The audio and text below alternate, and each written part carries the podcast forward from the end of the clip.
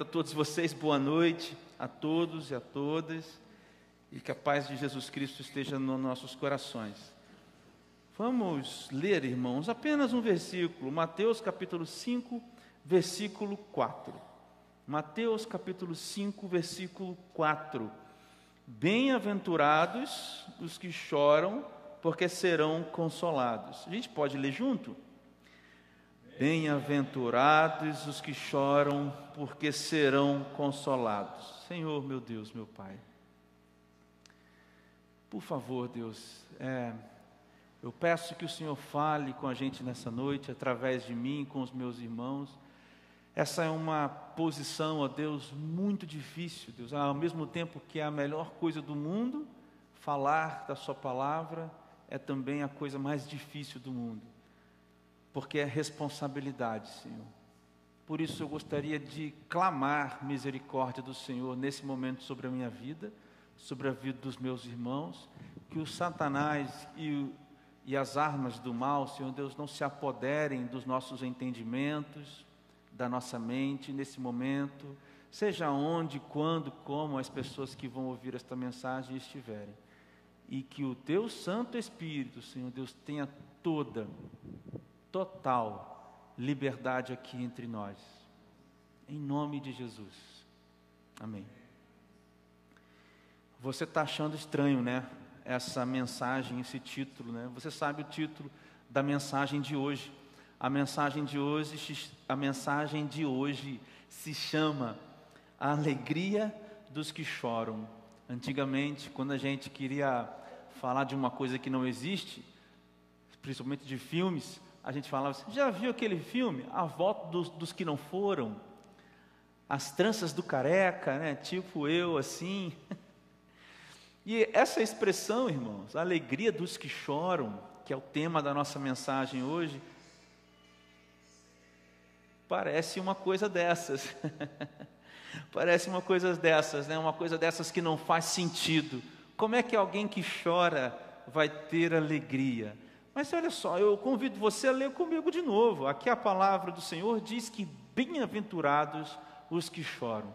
Você já sabe, você tem acompanhado desde semana passada, você sabe que esse é o sermão do monte, onde Jesus está, não é numa montanha, pessoal, é em algum lugar um pouco mais alto, e Jesus está sentado, né? Eu quero que você sempre tenha essa imagem na sua cabeça. Jesus se senta com as pessoas e conversa com seus amigos, com seus discípulos ali. Esse é o chamado Sermão do Monte. Você tem que ter essa ideia na cabeça. Nós estamos falando do Sermão do Monte. Outra ideia que nós já falamos é essa palavra bem-aventurados. A palavra bem-aventurados no grego apesar de Jesus Cristo ter pregado ou ter falado esse sermão no aramaico, que era a sua língua nativa, né? Mateus, que faz o seu registro, assim também como Lucas, lá no capítulo 6, é, o fazem no grego. E a palavra grega para bem-aventurados, meus queridos, é macários. E essa palavra macários, essa felicidade, não é uma alegria que a gente tem, por exemplo, quando a gente ganha alguma coisa, né, que a gente quer muito. Não é felizes assim, tá? É uma felicidade que existe, meu querido, sobretudo quando nada leva a você a ter ou perceber ou sentir esse tipo de felicidade. Então, é felizes numa felicidade persistente, numa felicidade inabalável, essa é a ideia, são os que choram. É essa a ideia da palavra. É dessa felicidade que nós estamos falando. Então você está imaginando Jesus conversando com as pessoas, ali, sentado, tete a tete, falando as palavras, ele está falando: olha, há uma felicidade inabalável há uma felicidade que não é destruída para os que choram, porque os que choram serão consolados. Então a gente também precisa olhar para a palavra choram aqui. Que lamento é esse que Jesus está falando, de que lamento, ou pelo menos de que forma Mateus registrou isso aqui, para a gente aplicar esse texto na nossa vida, para a gente entender a alegria dos que choram. Veja, a palavra que Mateus usa é a palavra penteó, ou pentel, e significa, meus irmãos, uma dor, uma dor é, é, é assim, dilacerante, uma dor visceral, uma dor intensa, profunda, devastadora, uma dor, por exemplo, daqueles que sentem quando que a gente sente quando a gente está vivendo o luto. Então, olha que Jesus está dizendo: haverá uma felicidade persistente para os que estão vivendo uma dor dilacerante, uma dor profunda, uma dor cortante, diminuidora da, da nossa vida, da nossa potência, diminuidora da nossa capacidade, diminuidora da nossa vontade é, de viver. A terceira palavra que o Mateus está registrando, meu querido, é a palavra consolado. Então nós vimos a palavra bem-aventurados, a gente precisa ver essas palavras para a gente entender o texto, tá? Depois ele fala esses que choram, e depois ele usa o paracaléu, ou paracaleó, que significa consolados. Mas esse consolo, pessoal, é um consolo justificado. Se você for estudar, depois você vai ver a palavra paracletos, que é a palavra também para o Espírito Santo, no sentido, no sentido do advogado, é mais ou menos essa ideia. É um consolo que tem justificativa. É um consolo justificado. É um consolo certo. É um consolo que de fato satisfaz. É legal a gente olhar para o texto original porque no texto original há tanta informação que se perde. Então Jesus está falando que existe uma felicidade insistente, constante, para quem vive uma dor que dilacera, que apaga a chama de viver, porque estas pessoas serão consoladas de maneira justificada. Basicamente, Jesus está dizendo o seguinte: olha, há uma promessa de consolo para os que vivem em profunda dor, e feliz vai ser o homem que viver a partir dessa felicidade. Queridos, olha só que interessante aqui. Eu disse para você que o texto que faz um paralelo com esse é o texto de Lucas. Eu queria ler com você Lucas no capítulo 6, por favor. Lucas, no capítulo 6, o versículo 25. Olha que interessante o que acontece aqui, cara. Lucas no, Lucas, no capítulo 6, versículo 25. Ai de vocês que agora estão fartos, porque vocês vão passar pela fome. Essa parte aqui me interessa, a parte B. Ai de vocês que agora estão rindo, porque vocês vão lamentar e chorar. Sabe, pessoal, lá em Lucas, esse mesmo texto, Lucas traz um componente também desse sermão de Jesus do monte, que aonde, aliás, quando Jesus também faz as, ele fala das bem-aventuranças, quando Jesus fala das bem-aventuranças, ele também fala desses ais. É, ais aqui é ai no plural, tá bom? Então, volta comigo aí de novo no Lucas, no Lucas 6, no Lucas 6, por favor. Agora, olha aqui o versículo 21, a parte B. Olha o versículo 21, a parte B. Bem-aventurados são vocês que agora choram, porque vocês hão de rir. Veja, pessoal, essa é a o paralelo de Mateus 5, versículo 4 com Lucas. Só que no texto de Lucas há também uma ideia de que aqueles que estão rindo hoje, um dia vão chorar. Outro fato interessante, vai ficando com o estudo aí na cabeça, daqui a pouco a gente vai montar esse quebra-cabeça. Outro fato interessante está em Lucas também, só com um pouquinho para trás. O Dilane, ó, no, vers, no capítulo 4, só que agora no versículo 18. Veja só, Jesus vai ser tentado pelo diabo lá no deserto. Precisamos entender esses contornos da história, tá? Lucas no capítulo 4, agora no versículo 18. Aí Jesus está então, foi 40 dias, 40 noites tentado no deserto. Ele vence a tentação, então ele entra numa sinagoga e as pessoas estão lá. Aí Jesus faz o que? Ele tira os pergaminhos das profecias de Isaías. Aí Jesus tira esses pergaminhos e lê o seguinte, Lucas capítulo 4, versículo 18. Jesus faz isso. Ao 17, então lhe deram o livro do profeta Isaías, e abrindo o livro, achou o lugar onde está escrito: Veja, o Espírito do Senhor está sobre mim, porque ele me ungiu para evangelizar os pobres, enviou a, para proclamar libertação aos cativos, restauração da vista aos cegos, e para pôr em liberdade os oprimidos, e proclamar o ano aceitável do Senhor.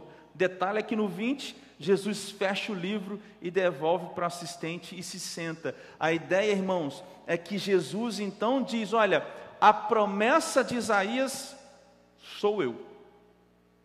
A concretização dessa promessa de que haverá alguém que vai libertar que vai transformar tristeza em alegria, sou eu.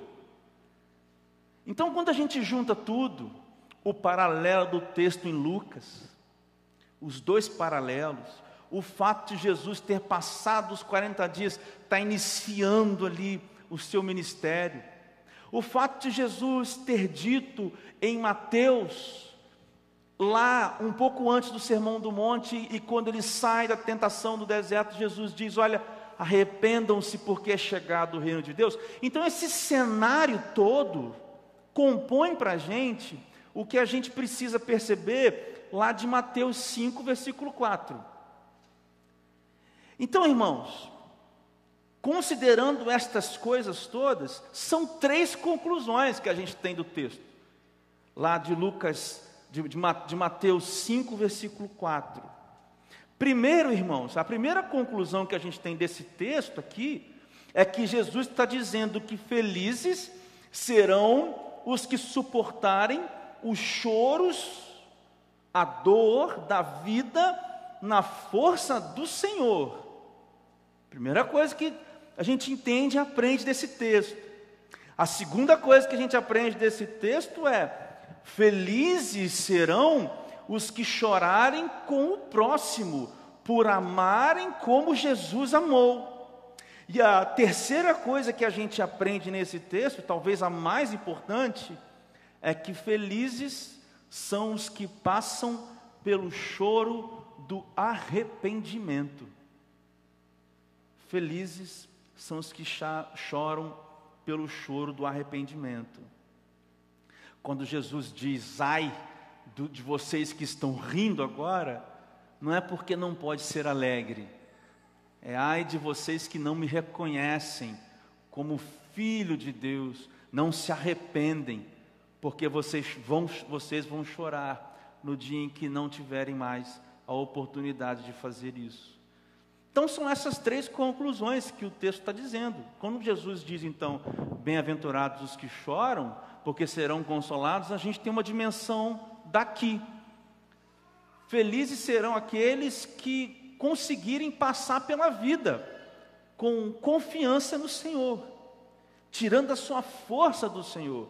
Felizes serão aqueles também que se aproximarem da dor do outro, porque já foram alvos do amor de Jesus. E felizes são aqueles também que passarem pela dor do arrependimento. Ok, tudo bem. E como é que a gente vai aplicar isso então na nossa vida? Eu tenho três aplicações para fazer com você aqui sobre esse texto maravilhoso que a gente acabou de ler, sobre esse sobre essa alegria dos que choram.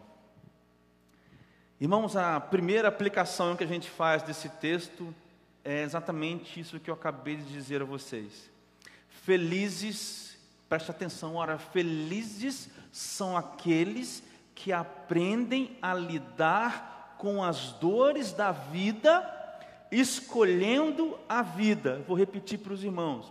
Felizes os que aprendem a lidar com as dores da vida, escolhendo a vida. Os irmãos entenderam? Felizes são aqueles que aprendem, irmãos, a lidar com as dores da vida. Sabe por quê, irmãos? Porque o sofrimento, ele faz parte da vida. Essa dor dilacerante dos que choram aqui, ela vai acontecer em algum momento para você, se já não aconteceu. E para mim, no meu caso, já vivi algumas vezes e viverei de novo. E isso, irmãos, não significa que Deus é mau, porque dessa certeza da vida, a gente pode inferir que Deus é mau, mas não é isso.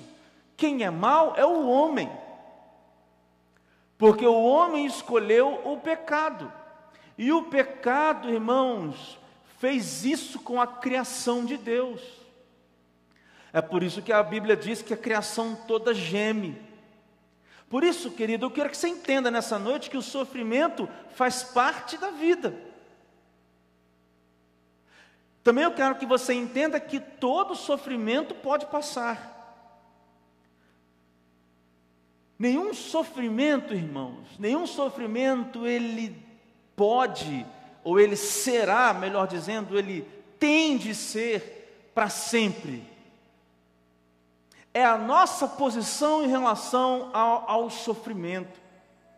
Existe um texto aqui do apóstolo Paulo, lá em 2 Coríntios, no capítulo 7, que é muito importante para a gente nessa noite.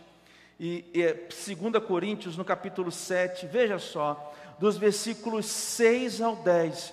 2 Coríntios, capítulo 7, dos versículos 6 a 10. Porém, Deus que consola os abatidos, nos consolou com a chegada do, de Tito. E não somente com a chegada de Tito, mas também pelo consolo que recebeu de vocês. E o Tito, né, falou para o Paulo, ele nos falou da saudade, do pranto e do zelo que vocês têm por mim, aumentando ainda assim a minha alegria. Olha o versículo 8. Porque mesmo que eu tenha entristecido vocês com a minha carta, Aí Paulo está falando para os crentes de Corinto, porque Paulo apertou lá né, os crentes. Mesmo que vocês tenham entristecido, eu não me arrependo, embora já tenha me arrependido, pois vi que aquela carta os deixou tristes, ainda que por breve tempo. Mas agora me alegro, não porque vocês ficaram tristes, mas porque essa tristeza os levou ao arrependimento, pois vocês foram entristecidos, segundo Deus, para que de nossa parte não sofressem nenhum dano. Esse versículo agora, porque a tristeza, segundo Deus, produz arrependimento para a salvação, que a ninguém traz pesar. Mas veja, irmão, mas a tristeza do mundo produz o que? Morte. A tristeza do mundo produz morte. Sabe, irmãos, olha que esse texto de Paulo é incrível, porque ele está falando que existem duas tristezas. Existe uma tristeza de arrependimento e existe uma tristeza do mundo. E ainda mais ele está dizendo: olha, cuidado, porque essa tristeza do mundo te leva à morte. Ou seja, irmãos, nós precisamos saber nos comportar nesses momentos de dor. E aí, irmãos, esse texto aqui nos ensina duas coisas, irmãos. E esse texto aqui, junto com o cenário lá de Mateus. Irmãos, nós precisamos aprender que esses momentos de dor são cenários perfeitos para a revelação da bondade de Deus.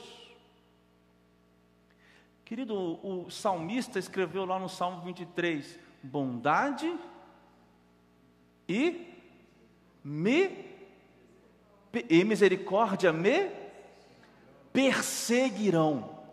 Não é só seguirão, é me perseguirão todos os dias da minha vida. E quando é que você percebe, irmão, a misericórdia e a bondade de Deus? Onde você mais percebe a bondade e misericórdia de Deus é quando a gente está no olho do furacão, é quando a gente está no meio da situação. Nós aqui não temos sabedoria e nem maturidade suficiente e, obviamente, também nem fé suficiente para quando estamos no meio do furacão dizermos: Deus está sendo bom comigo aqui agora. Mas quando a gente olha para trás, a gente vê que o momento de dificuldade, o sofrimento e o choro foram situações perfeitas para a revelação da bondade de Deus. Nesses momentos também, irmãos, nós reconhecemos e conhecemos amigos, pessoas importantes. O Paulo está falando que, graças a Deus, eu estou alegre porque o, o, Tito chegou. Chegou o Tito me trazendo boa notícia aqui. O, companheiro lá do, do, do, Paulo, nas viagens é, é, missionárias que o, que o Paulo tinha e fazia, Há pessoas, irmãos, que Deus coloca na nossa caminhada e que Deus se revela através delas. Então, irmãos, há os momentos de dor, na verdade, são momentos de manifestação da bondade e da misericórdia de Deus. É por isso que são felizes aqueles que aprendem a lidar com as dores da vida, escolhendo a vida. De outro modo, se nós sucumbirmos à dor, irmãos, se nós de fato acreditarmos que Deus se afastou, se a gente realmente acreditar que Deus se esqueceu de nós, que nós estamos sozinhos, e que a solução está em mim, e que a única solução está em mim, então, irmãos, nós estamos muito perto dessa morte. E eu não estou falando de uma morte física, eu estou falando da morte da vontade de viver. Eu estou falando da escolha de não viver. Por isso que a gente precisa aprender a lidar com a dor. Jesus disse que nós seríamos felizes se a gente passasse pela dor pensando que há consolo. Se você passa hoje por um momento de dor como esses, de cortar, de dilacerar, de transformar a gente, eu quero dizer para você que você vive hoje a situação perfeita para Deus revelar a bondade. Pare, olhe, aquece o seu coração com fé e, sobretudo, escolha a vida. E eu acho que você deve fazer isso, porque sabe, Deus não desistiu nem de mim e nem de você. Como é que eu sei que Deus não desistiu? Ora, esse mesmo Jesus que falou essa frase para a gente, que a gente está lendo aqui, ele teve que é, morrer numa cruz. Como é que eu sei disso? Porque assim, essa dor que a gente está carregando é a dor que Jesus carregou. E quando a gente carrega uma dor que Jesus carregou, a gente está ouvindo outras vozes. A gente está dando lugar para aquele que quer ou tenta desfazer a obra de Jesus na cruz, o que não pode ser desfeito nunca. É por isso que eu acho que você deve escolher essa vida.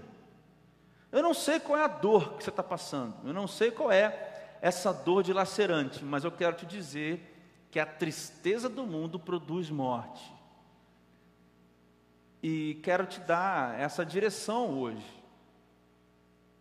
Passe por isso acreditando que Deus não não desistiu de você. Deus não desistiu de você. É agora, é exatamente nesse lugar que Deus vai revelar a bondade dele para com você. Tenha fé. Segunda aplicação, irmãos, que eu trago desse texto hoje é que há uma felicidade destinada para os que choram com os que choram. Felizes os que choram com os que choram. Que loucura! Felizes os que choram com os que choram.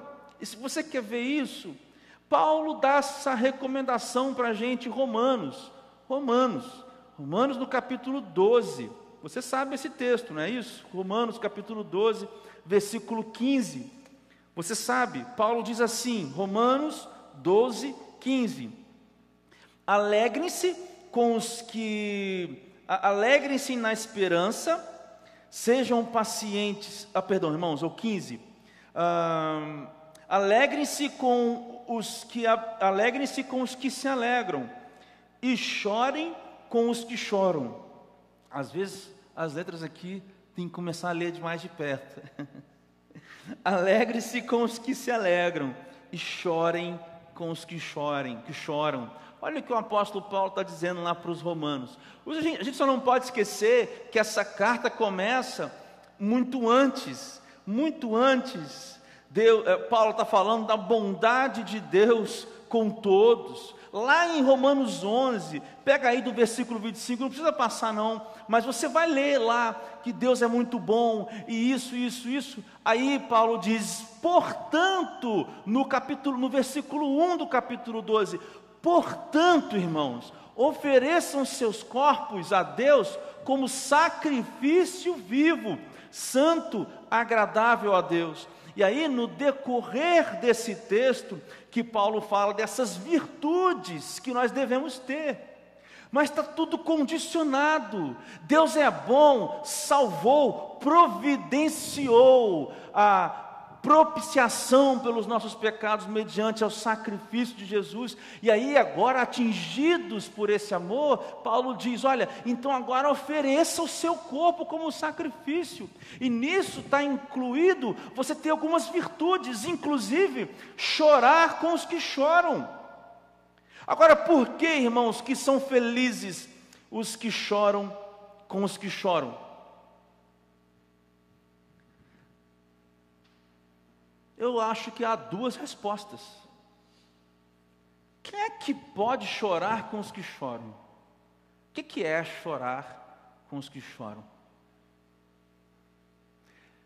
É eu me compadecer dos, das pessoas que vivem em situação de rua e, por exemplo, uh, levantar uma campanha de, de doação, né, de, de agasalhos, por exemplo. Isso, isso é também, isso é muito bom, mas irmãos, veja que Paulo está falando para uma igreja.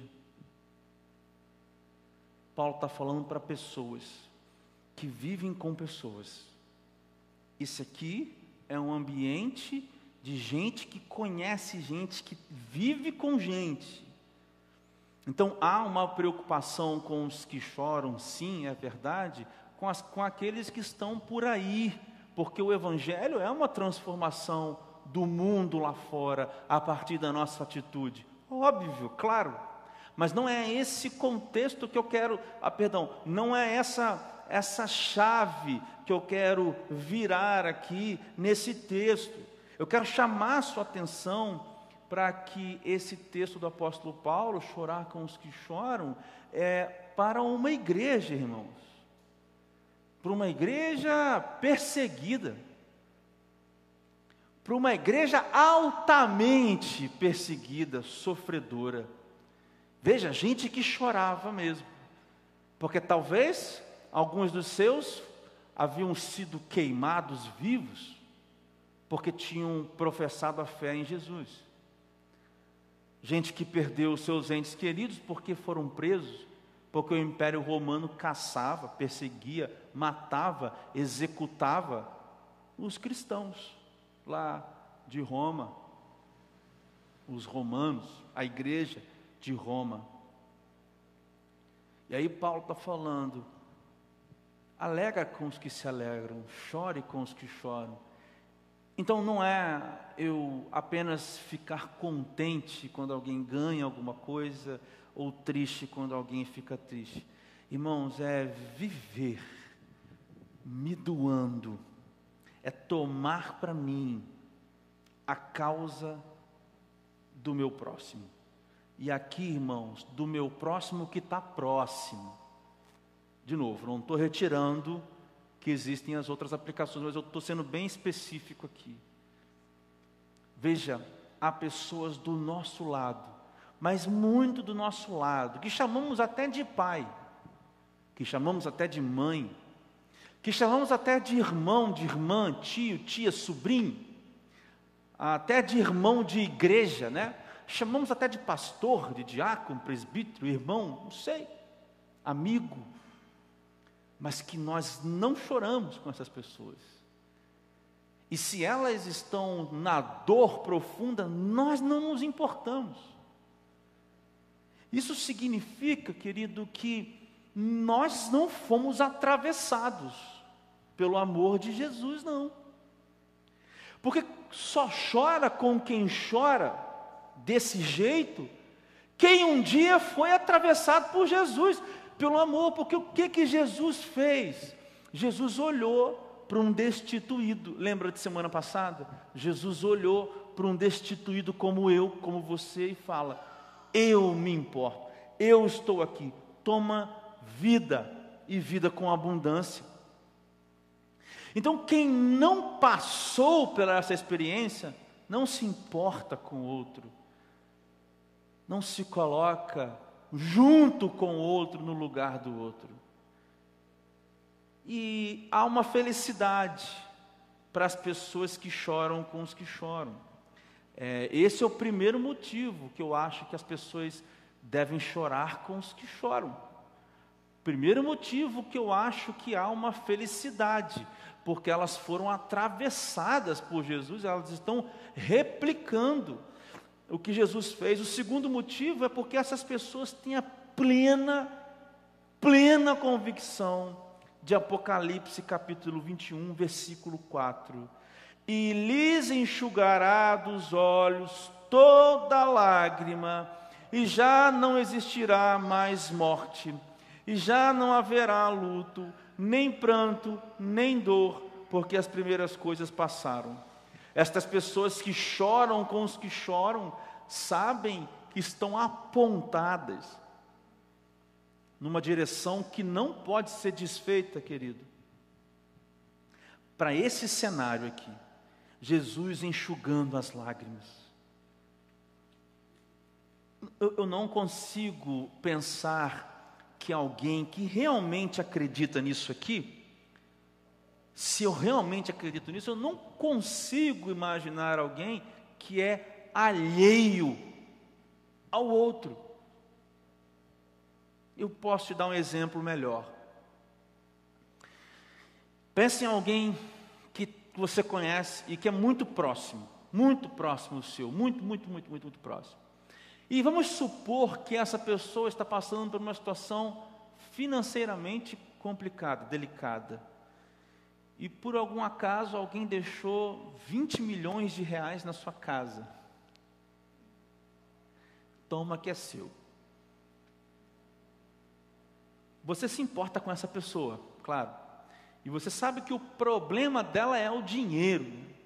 E você sabe que os seus 20 milhões estão no banco te rendendo muito, não é isso? Está lá no banco. Você pode ficar tranquilão que está lá no banco. O que você faria? Você continuaria assim, afastado dessa pessoa que é muito próxima de você? Seu pai, sua mãe, seu tio, seu irmão, seu filho, sobrinho, amigo?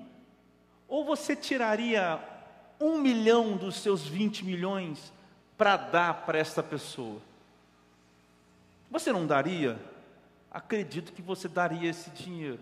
Você sabe que o que você tem está lá rendendo, nunca vai acabar, está no banco, você está investindo, você está apenas compartilhando. Então, querido, chorar com os que choram é compartilhar consolo. Chorar com os que choram é compartilhar prêmio. Chorar com os que choram é compartilhar essa realidade de Apocalipse 21, versículo 4. Felizes são esses, irmãos, Esses são os felizes. Eles estão compartilhando consolo com as pessoas que estão chorando. E por fim, irmãos, e talvez seja, eu deixei para o final, e talvez seja o aspecto mais claro realmente do texto, aquilo que Jesus realmente tenha querido dizer com essa palavra aqui. Aquilo que eu falei no início. Felizes os que choram porque se arrependeram. Querido, felizes os que choram porque se arrependeram. Esse é o sentido mais próximo do texto.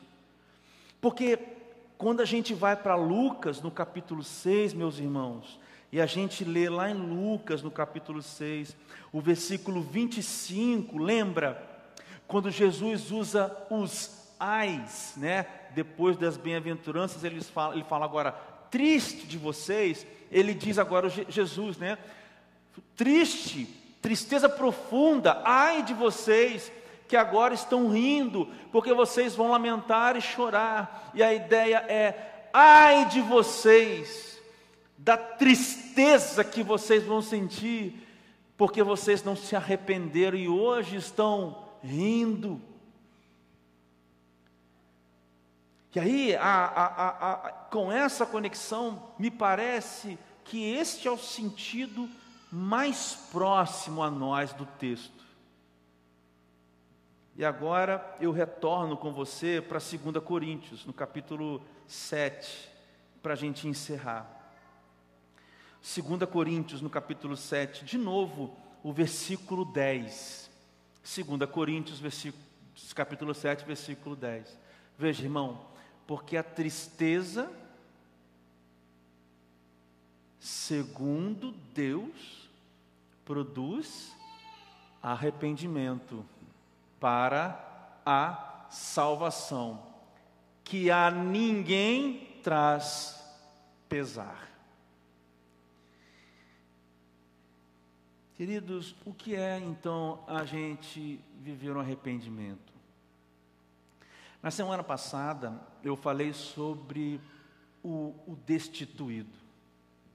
O destituído é alguém que não tem nada, é o pobre em espírito, do, do versículo 3, um versículo antes, lá de Mateus 5. É aquele que vê que em si não há nada, não há nada capaz de resolver o buraco existencial que ele tem. Por mais inteligente que sejam os filósofos, por mais brilhantes que tenham sido os homens que pensaram na psique humana, e com todo respeito a estas pessoas, eu digo que não há como evitar um buraco sem fundo existencial, se não for se dando conta de que este é o destino daquele que não conhece a Deus. Agora, o arrependimento é mais do que isso.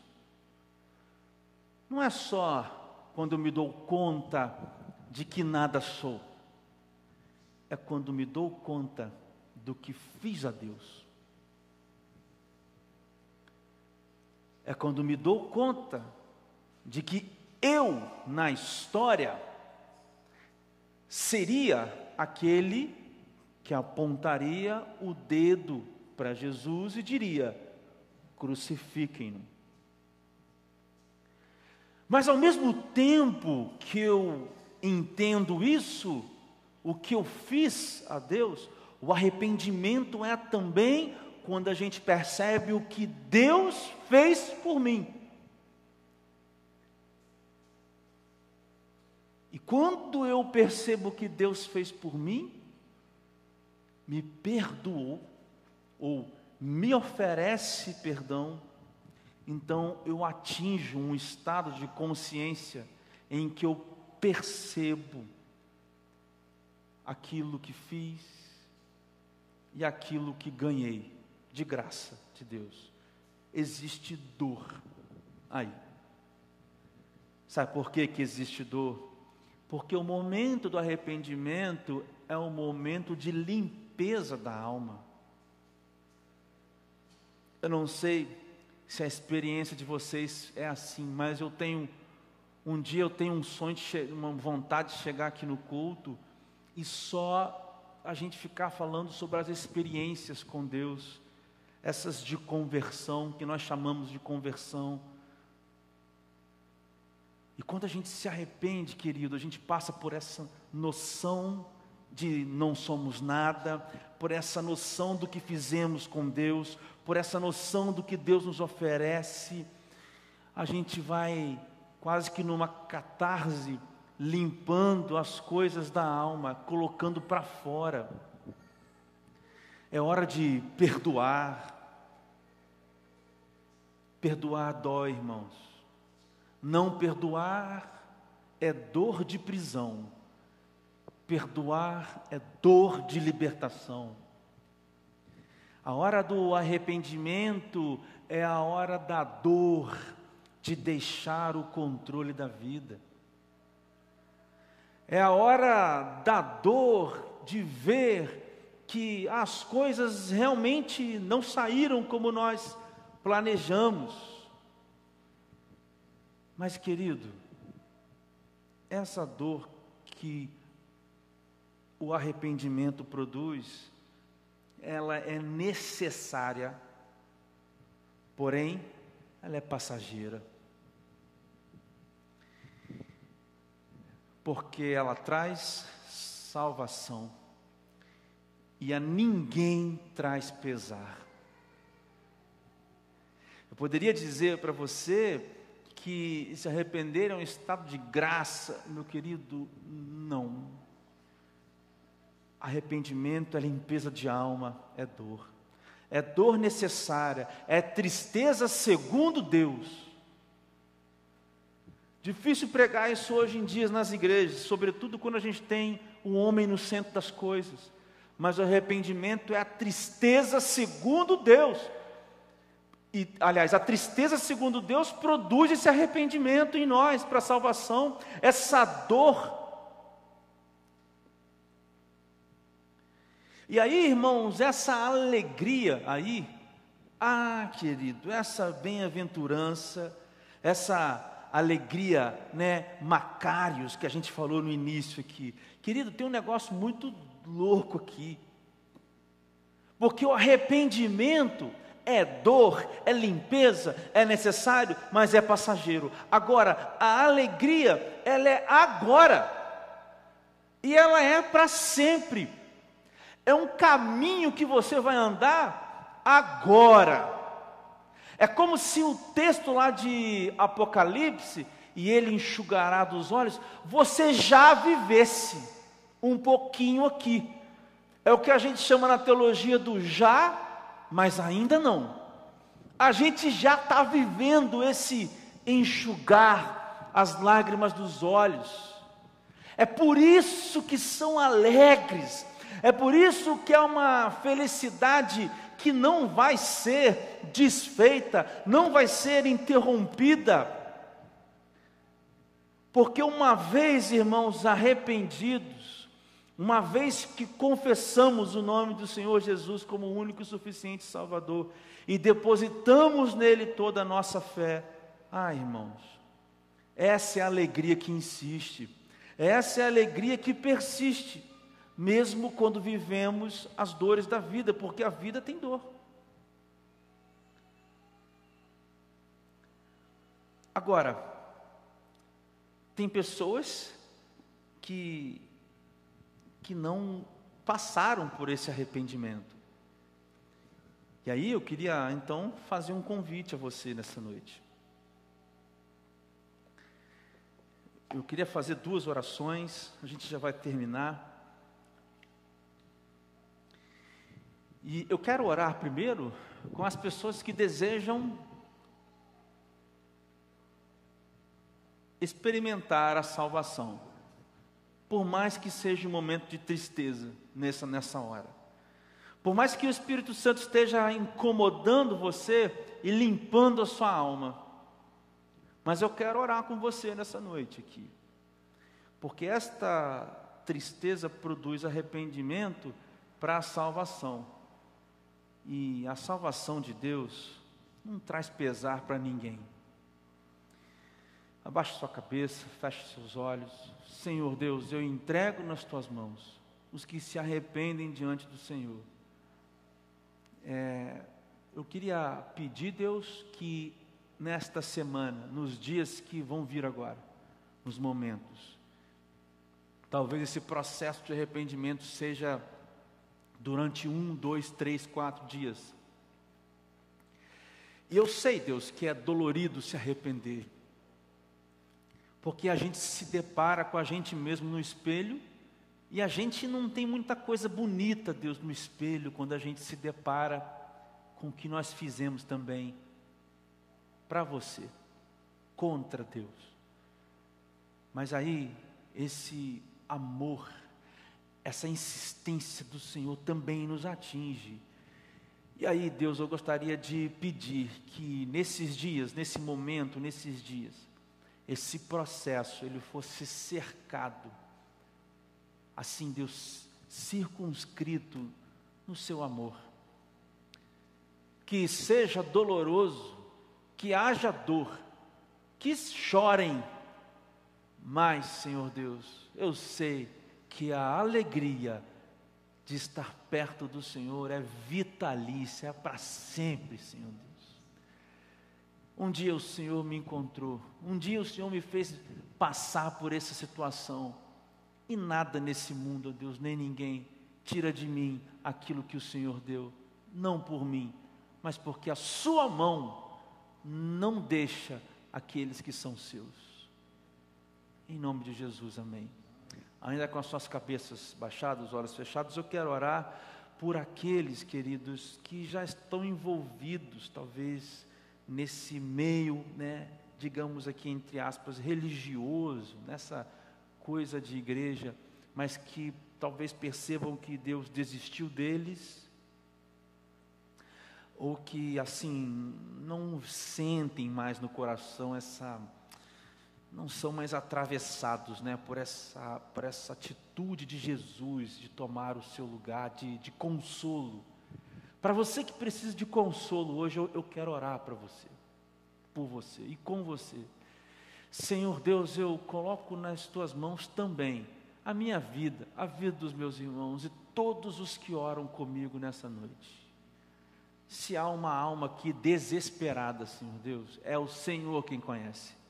Se há alguém aqui sem o consolo, se há alguém aqui, Deus, longe do consolo, se há alguém aqui, Pai, que decidiu andar longe do Senhor, Pai, lembra esta pessoa agora do consolo que há no abraço de Jesus Cristo, na presença de Jesus Cristo. Provoca nos corações, Senhor Deus, a revolução do amor de Jesus, uma transformação completa, Deus, das pessoas. Pai, consola estes que choram, mas apresenta a eles, Senhor Deus, o consolo, Senhor Deus, para que eles digam, Senhor Deus, que são felizes apesar dos choros e das dores desta vida. E eu sei, Deus, que você pode fazer isso por nós. E eu sei que o Senhor quer. Por fim, Deus, revela a cada um de nós, sobretudo aos que estão chorando, que o Senhor jamais desistiu de nenhum dos seus filhos e jamais desistirá.